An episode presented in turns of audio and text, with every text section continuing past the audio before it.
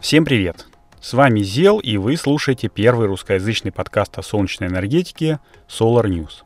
Мне старшие товарищи посоветовали сказать, что я тут не просто так, что я интересуюсь солнечной энергетикой уже больше 10 лет, и не то чтобы являюсь крутым экспертом, но могу поведать интересные истории, которые связаны с э, ней, в общем-то, с энергетикой, и поделиться опытом, как своим, так и чужим, и рассказать о последних новостях индустрии. Ну, а также ответить на ваши вопросики. Если сам не знаю, то попрошу помощи у супер-пупер специалистов, и вот это вот все Э, в таком удобном аудиоформате, дружественной обстановке, и тем более, что все знают, что наши слушатели самые любознательные и технически подкованные люди во всей вселенной. Так что давайте начинать 21 выпуск подкаста Solar News, в котором мы, как на машине времени, пронесемся не то что сквозь года, а отправимся прямиком в 19 столетие. Ну что, погнали? Погнали!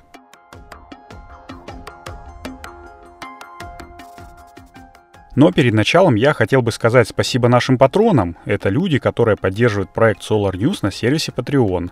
Они входят в наш элитный клуб любителей солнечной энергетики, ну а также тем людям, которые рассказывают о подкасте Solar News своим друзьям, коллегам и, ну, наверное, родственникам.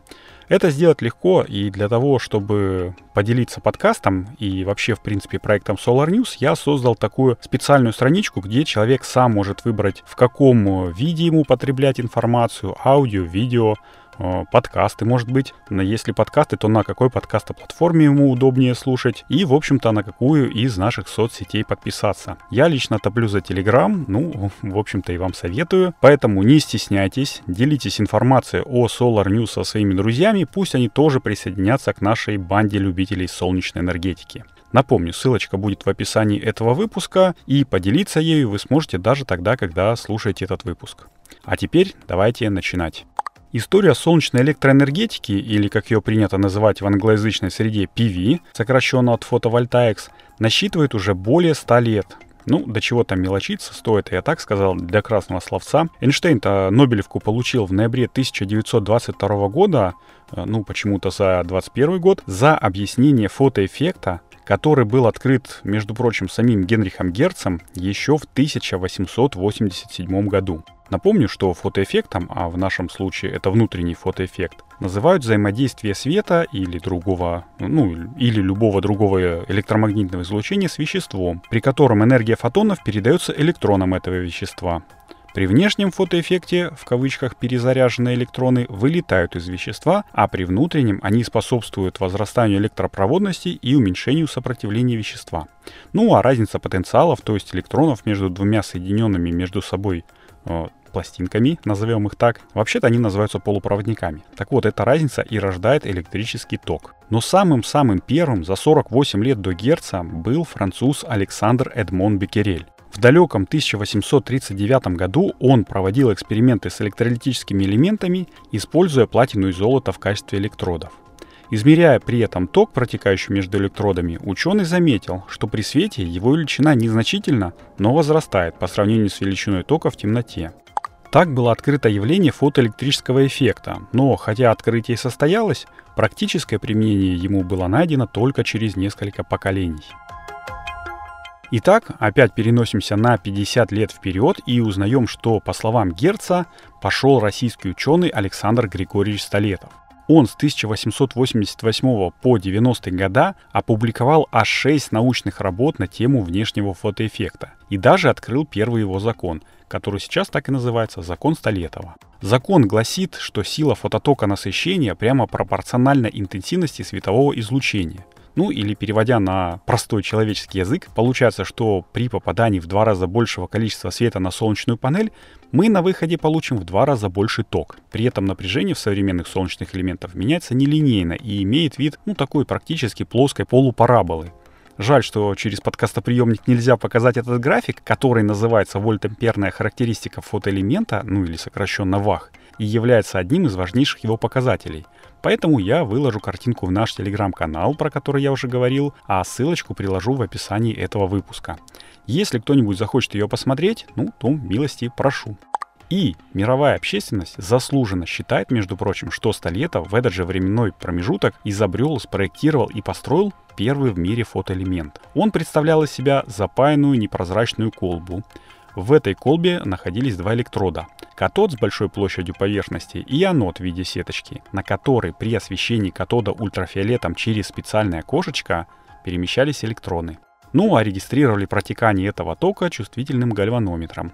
И сейчас эту штуку называют вакуумным фотоэлементом. Она долгое время использовалась в промышленности, я, когда был маленьким, видел, что в турникетах в метро они тоже использовались, а начало использования вакуумных или газонаполненных фотоэлементов приходится уже на начало 20 века. Ну, если что, они использовались в банковской сфере, точнее в виде элементов сигнализации. То есть практическое применение фотоэлектричеству нашли довольно скоро.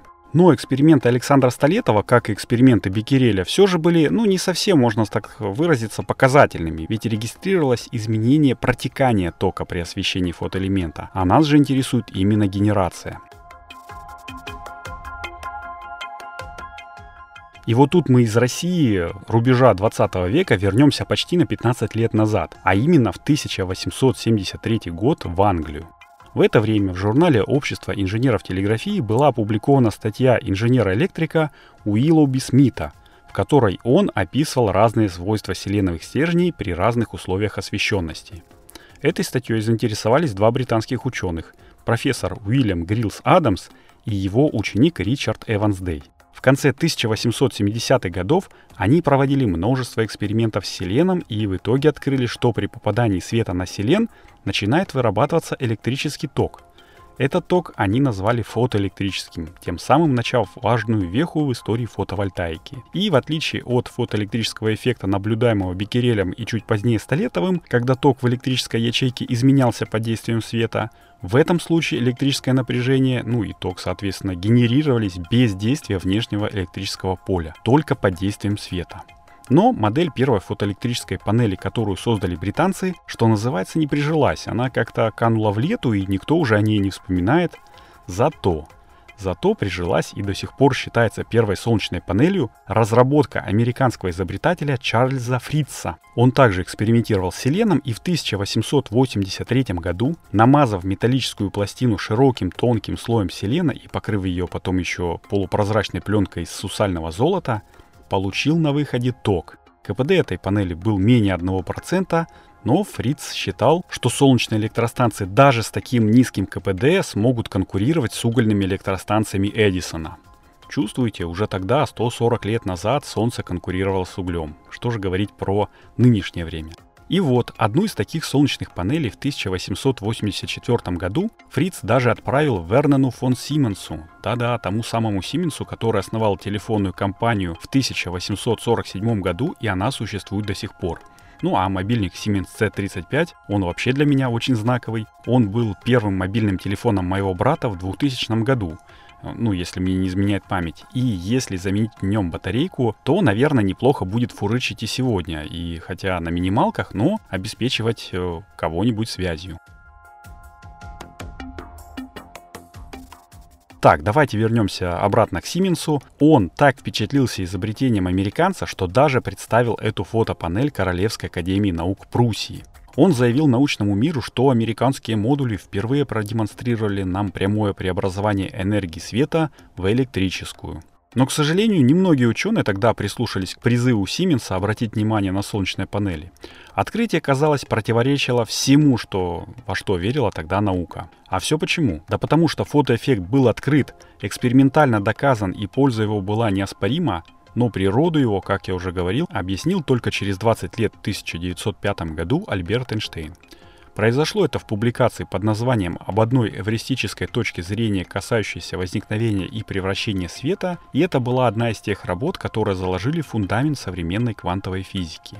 В этой своей работе Альберт Эйнштейн объяснял, как свет создает электрический ток, выбивая электроны из атома в определенных металлах, ну, а Нобелевку он получил уже, как говорится, по совокупности. Только в 1922 году и только после того, как теоретические выкладки его смогли подтвердиться экспериментально.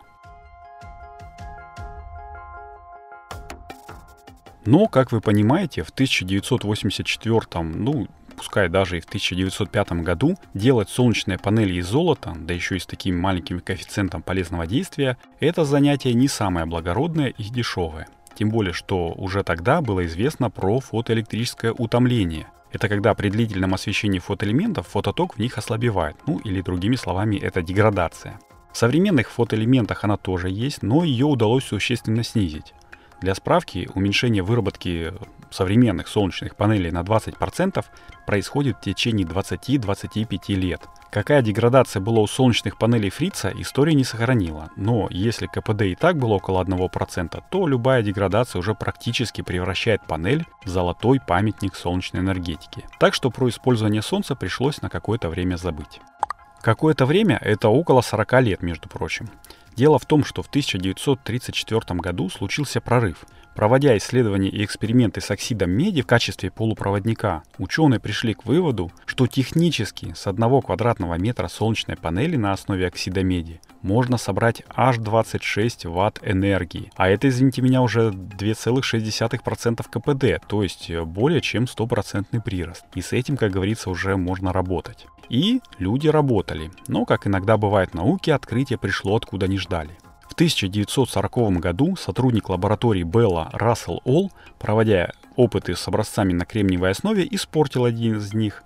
Он треснул при охлаждении и, соответственно, пришел в негодность.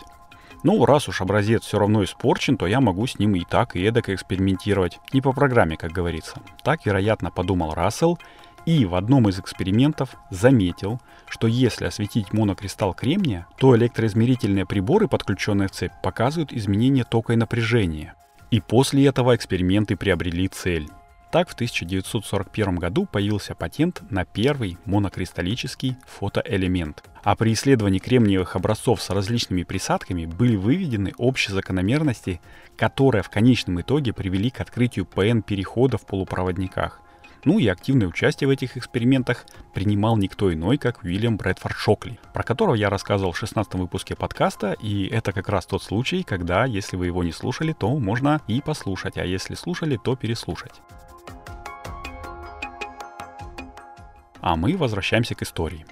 Итак, на дворе 1950-е годы, Европа еще потихонечку приходит в себя после Второй мировой войны, а в США лаборатория Белла продолжает вести работы по изучению фотовольтайки. И в 1953 году случается очередное знаковое событие.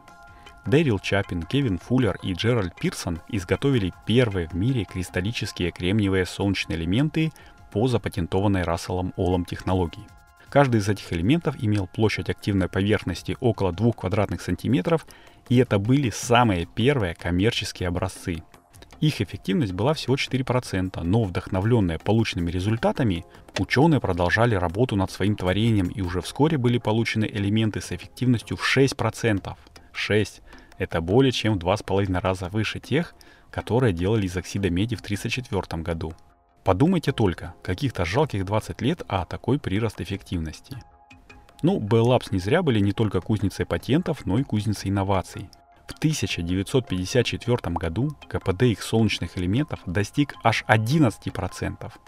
И благодаря этому в 1955 году началась эра коммерческого применения солнечной электроэнергетики – ведь компания, отчасти для питания усилителей, отчасти чтобы прорекламировать фотовольтайку, установила солнечные панели на свои телеграфные линии. Таким образом, еще одна телеграфная компания обратила внимание общественности на солнечную энергетику, но в этот раз, в отличие от Сименса, эта идея зашла на ура.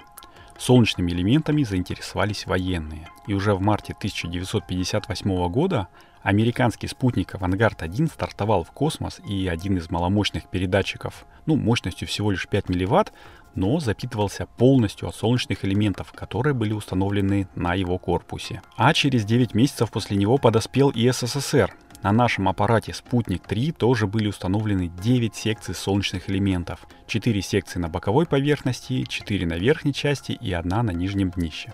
Солнечные панельки были маленькие и имели мощность всего около 3 э, милливатт на квадратный сантиметр. Но они тоже, как и американские, показали себя с лучшей стороны, и сегодня уже никто не представляет себе космических аппаратов без привычных крылышек, панелей солнечных батарей. Это, конечно, справедливое высказывание для так называемого близкого космоса, так как при значительном удалении от Солнца интенсивность его излучения падает, и для такой же выработки, как на орбите, скажем, Земли, на орбите, например, Марса, нужно примерно в два раза больше площадь солнечных панелей. В 17 выпуске подкаста я рассказывал, как с этим справились инженеры НАСА в аппарате Ingenuity, Но давайте вернемся на Землю. Помните, я говорил, что Уильям Шокли участвовал в исследованиях фотоэлектрических особенностей кремния в бытность своей работы в Bell Labs в 1940-х годах. Так вот, с того времени прошло около 20 лет. Шокли уже получил Нобелевскую премию по физике, устроил свою собственную лабораторию и после громкого скандала, известного как «Вероломная восьмерка», принял на работу немца Ганса Йохима Квиссера. И вот благодаря этому знакомству мы теперь знаем о теоретическом пределе однопереходных солнечных элементов, который равняется 33,7%.